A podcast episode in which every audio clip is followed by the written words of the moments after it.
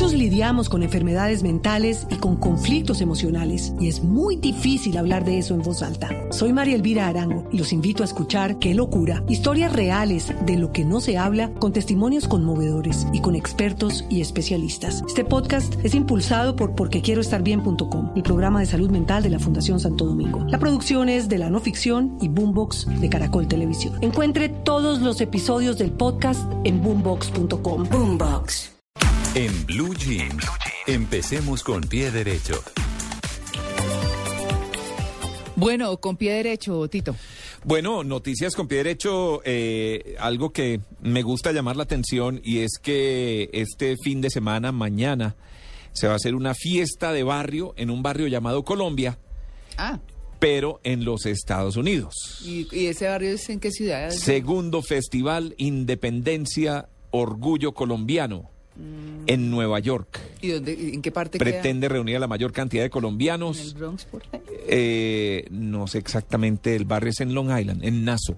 Ah. En Nassau. Mm, Sí, Nassau, en Nassau.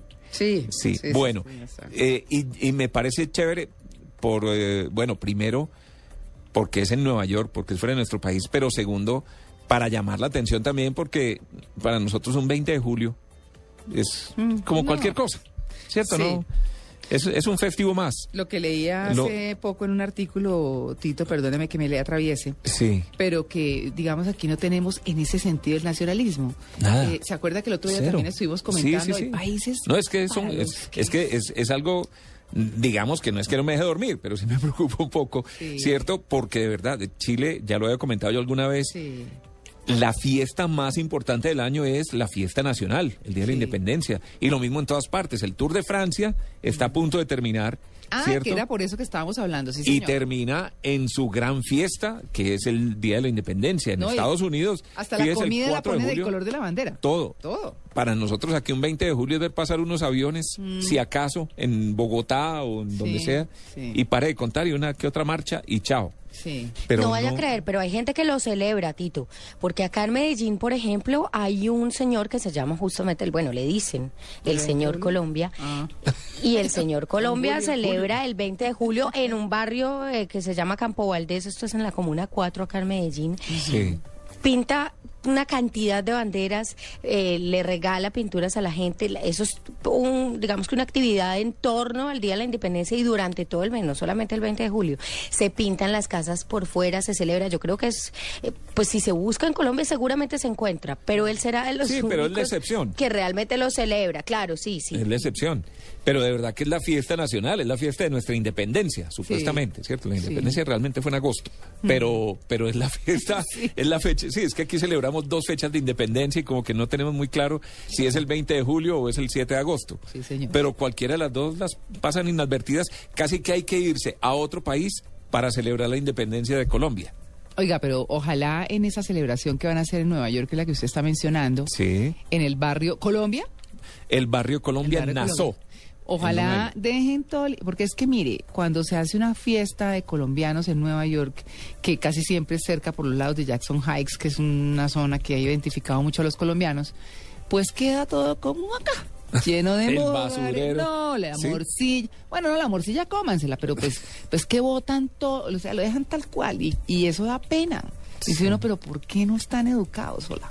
Bueno, pero son noticias positivas. Sí, sí, sí, Entonces Tito, digamos que la muy bueno. sí. Mañana se lleva a cabo esta celebración. Sí. Los asistentes podrán disfrutar de un viaje por cada una de las regiones de nuestro país por medio de la música, la gastronomía, las artesanías. Mm. Eh, y va a estar el grupo Nietzsche, y va a estar, van a estar representantes del Carnaval de Barranquilla. Es decir, una El buena rumba colombiana en los Papa Estados Unidos salada y pollo en la olla. una de las muchas celebraciones que seguramente habrá en Nueva York. No, claro. Porque pues todavía no es 20 de julio, hay que esperar hasta el, hasta el próximo No, además, fin de semana. Acuérdese que allá está el Centro Cívico Colombiano, que es como la organización que agrupa a los colombianos. No todos pertenecen a, esa, a ese centro cívico, pero muchos, muchos colombianos están ahí. Ellos también hacen su tremenda celebración. Eso sí, en Jackson Heights. En Jackson Heights. señor. Muy bien. Bueno, buenas noticias. Buena noticia, Tito. Amalia. Pues le tengo una noticia con Colombia Moda. Yo no sé si ustedes alguna vez han tenido la oportunidad de venir No, a. Colombia Moda aquí en Medellín a la feria, Eh, pero pues este año hay un elemento bien distinto que a mí me parece una noticia muy positiva, sobre todo económica y para el país. Y es que este año, eh, pues paralelamente desde hace alrededor de cinco años se viene realizando en Medellín, paralelamente a Colombia Moda, una feria que se llama Moda para el Mundo. Digamos que las marcas pequeñas, que no son de alta costura, que son diseñadores un poco, eh, pues aquí apenas surgen, marcas que apenas surgen, que acá, eh, por ejemplo, se venden donde nosotros, eh, un lugar que nosotros llamamos el hueco, que es en el centro, donde uno puede ir a encontrar una cantidad de ropa, de cosas, de variedades, en fin. Esta feria, pues se reconoció muchísimo porque comenzó y se realizaba justamente en estos lugares, eh, por el hueco en Medellín. Y tuvo muchísimo éxito en los últimos años. Y resulta pues que para este año Colombia Moda y Moda para el Mundo se unen dentro de Inex Moda eh, para esta versión de la feria que además empieza en apenas dos semanas. El 23 de julio comienza, pero desde ya pues están empezando a hacer una cantidad de desfiles en beneficio a diferentes fundaciones. Esto lo están haciendo no dentro del área metropolitana, sino en municipios como Girardota, como Bello, como Envigado, Sabaneta, que quedan, eh, digamos, un poco más cercano tanto al norte como al sur eh, de Medellín.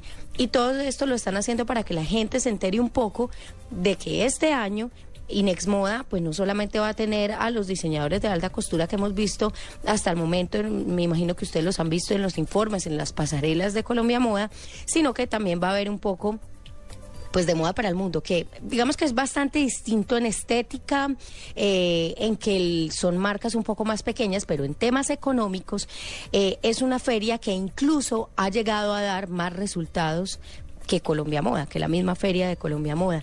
Entonces yo creo que es una noticia bien positiva, sobre todo para quienes apenas están empezando su empresa, para aquellos eh, textileros, Emprendedores. emprendedores, claro, y diseñadores también que sean jóvenes y que quieran comenzar, pues por qué no pensar en una marca de este estilo, pues que también es otro tipo y otra manera de ver la moda que bastante es, pues que es bastante positiva y eso lo podemos ver en los resultados. Muy invitados están del 23 al 25 para Colombia Moda, pero sobre todo para que sepan que se va a realizar Moda para el Mundo, Colombia Moda y adicional, pues un pequeño pabellón que se llama Textiles 2, que es donde va a haber, eh, digamos que unos, unos stands y unos espacios para que la gente conozca marcas pequeñas. Esto es apoyado también por la alcaldía y hace parte pues de los mismos desfiles que le comentaba que están haciendo en pro de diferentes fundaciones. Una invitación y además unos datos para esta feria.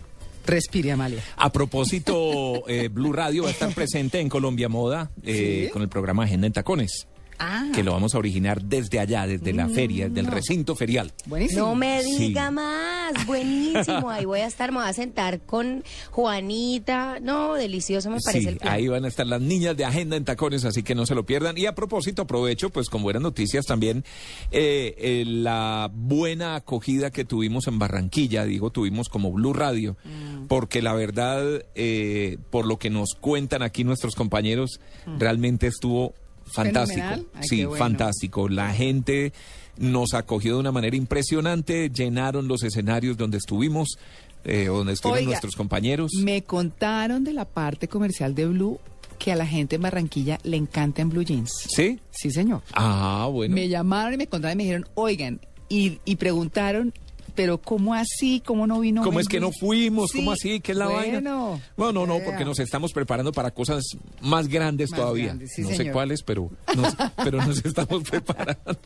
Nosotros nos quedamos en casita, pero bueno, eh, ¿le puedo ya atravesar el caballo? Pero, María Clara, usted es la conductora. usted es la dueña del caballo. Bueno, muy bien. Eh, esta, no sé tanto si es una noticia positiva como noticia, pero sí es muy positivo. Yo les quiero preguntar, ¿ustedes están viendo la serie de La Selección? Claro. No. No. Mire, les quiero decir, no. No, no, no la he visto, no la he visto. Sí, Amalia, es que Tito, pena, es que de pronto me oyen aquí del canal y Bueno, me yo dicen, tengo Tito, que ¿cómo así? algo. Pero no, no la he visto. No. No, oigan. Aquí, bueno, a mí, si nos están oyendo del canal, yo tengo que decir que acá en mi casa sí se ve la selección. Mi papá y mi mamá son fieles televidentes. No les Eh, quiero Yo es que llego un poquito más tarde, la cojo empezada, entonces no Mm, visto. bueno, no, les quiero decir, yo, eh, como, como ustedes saben les he contado muchas veces, soy pésima televidente.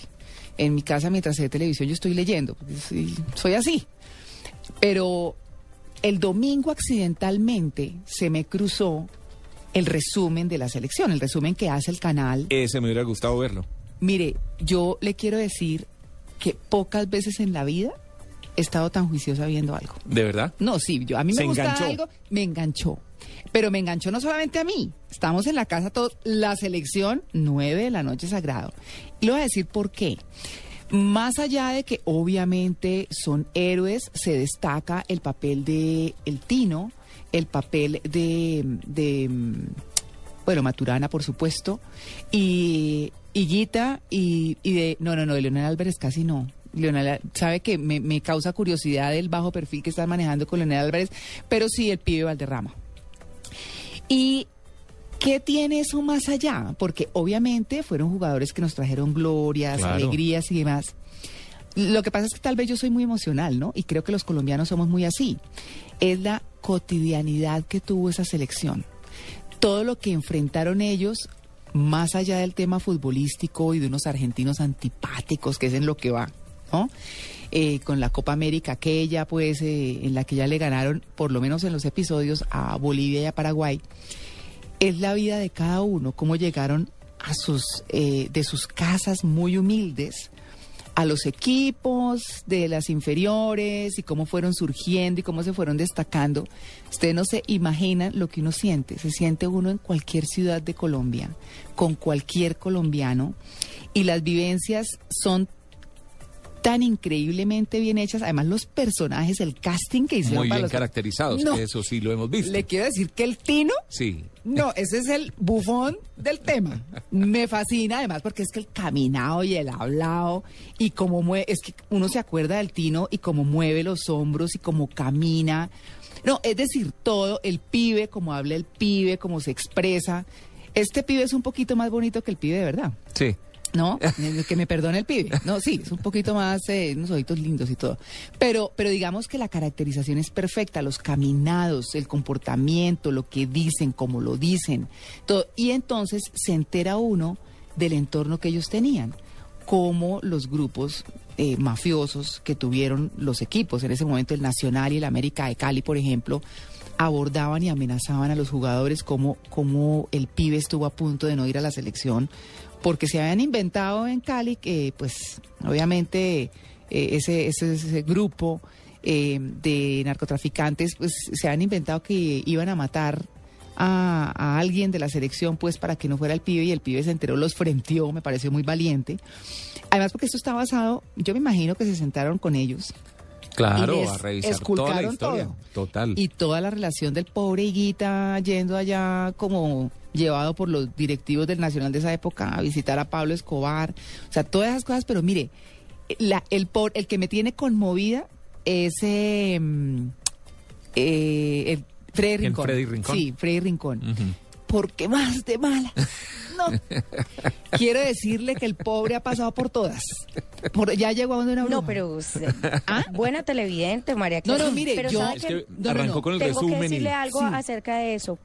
Y es que en, mi casa, pues como le decía, se ve la selección. Yo pues llego después del noticiero, entonces la cojo empezada. Pero no es una serie, pues, que sea solo para gusto masculino, que es lo que de No. pronto algunas personas podrían pensar. Yo Mm. tengo y puedo dar fe de que mi mamá está completamente feliz viendo esta serie y opina y dice y el tino y yo no sé qué y ya va a jugar y yo no sé cuánta y yo digo wow Sí. o sea de verdad que llamó bastante la atención Es esa parte emocional de cada uno de los jugadores, es esa historia que no conocíamos. Y muchas veces uno como que no identifica a los personajes, entonces yo tengo un hermano que es periodista deportivo, lo llamo y le digo, oiga, ¿quién es ese personaje truculento que está ahí como no sé qué? Entonces esto, esto, esto. Entonces uno no, pero, pero entender la selección desde ese punto de vista es absolutamente maravilloso. Yo me parece absolutamente positivo. Eh, yo creo que los colombianos que estamos enganchados y yo decía, no, pues con razón el rating, porque es que a, a mí la verdad pocas cosas me atrapan. Yo no soy de seriados y no quiere decir que pues porque a mí no me gusten, entonces a los demás no, no. Pero pero este realmente me tiene juiciosa todos los días. Me parece positivo conocer esa otra historia de la selección Colombia y eso quería destacar. Y no crea que todo eso sirvió lo- eh, o sea, todas esas historias que de pronto uno no conoce, pero que hicieron que ellos se unieran mucho más como equipo, Mm. es parte de lo que hacía que todos nos enamoráramos de esa selección en ese momento. Claro, claro. Sin conocer a fondo todos esos detalles que ahora están saliendo seguramente y que probablemente conocían pues los fanáticos del fútbol Mm. eh, que han seguido las carreras de ellos, pero el común de la gente de pronto lo conocía eso, pero todo eso hizo que el equipo fuera un, un equipo. Es que una cosa es un grupo de jugadores y otra cosa es un equipo. Y el manejo donde se quieren, donde sí. trabajan juntos, donde salen adelante, donde comparten No, ¿qué todo lo que te han tenido que compartir, Tito. porque así como compartieron triunfos, les tocaron Cosas dificilísimas. dificilísimas, exacto. No, ¿qué tal Maturana ayudándole a hacer a Higuita las cartas de amor para Magnolia? No, me pareció lo máximo. Un técnico tan sensible, Mm. Tan estricto, pero como tan humano. No, a mí la verdad es que me parece una cosa maravillosa. A mí me encanta y, y chévere eso. Mm, Digamos que hemos des- descubierto por qué el Tino es como es y por qué ha dado toda la lora que ha dado, que está ahora más asentado. Pero es que era un gocetas, fresco, medio vagongo, eso sí, con todo el gusto por el fútbol. Eh, y entonces cuando uno ve en todas las que se metía, que se metía al cuarto de una fulana, pues, ¿no? A visitarla. eh, y, y lo pillaban y se volaba por las ventanas y... eh, No, de locura. Se, y cuidaba caballos finísimos y se volaba con el caballo, no, que para darle una vueltica al caballo, los caballos costosísimos. Pero vea, vea, vea, pues nos hemos extendido en este tema. Sí, sí, y sí. más allá pues de que sea de, de caracol o no. Sí. Pero, pero la verdad es que por lo menos estamos viendo otra faceta distinta, una cosa positiva. Sí. Porque mucha gente se ha quejado de que solo vemos eh, telenovelas y series Sí. de traquetos, Eh, de sí. prepagos, de cierto, de mafia, de todo esto, que ha sido la realidad de nuestro país y yo creo que, yo, en mi opinión personal, no debemos abstraernos de eso. Claro, de hecho, claro. debemos aprender de esos errores para no volverlos a cometer, ojalá. ¿Cierto? A mí, yo sí estoy de acuerdo en que presenten esas series sin que yo las vea. Sí. Pero esta es una cosa completamente distinta, es como, como la otra cara de la moneda. Exacto. Sí. No, no, es la verdad es que a mí me tiene maravillada y eso quería compartirles para que no se la pierdan, para que la vean y para que entiendan. Vamos a ver si la semana entrante Freddy Rincón ya tiene más suerte, ya Caridad lo vuelve a recibir. La novia que lo votó. No, es que está de mala, lo echaron del Santa Fe, bueno, ahí tiene otro nombre, pero no, la verdad es que es muy, muy particular y muy sensible, muy chévere. Digamos que es, no es el culebrón ni la cosa, bueno. El pobre Freddy Rincón empezando porque tiene una suegra espantosa. Entonces, pues, en fin, Me va a tocar esperar que hagan otro resumen para volverme a encarretar. yo creo que este Acuérdense domingo lo principio. vuelvan a hacer. Ojalá. Yo creo, pero buenísima, me convenció, María Clara, me convenció. Bueno, muy bien, 6 y 20 minutos de la mañana estamos en Blue Jeans de Blue Radio.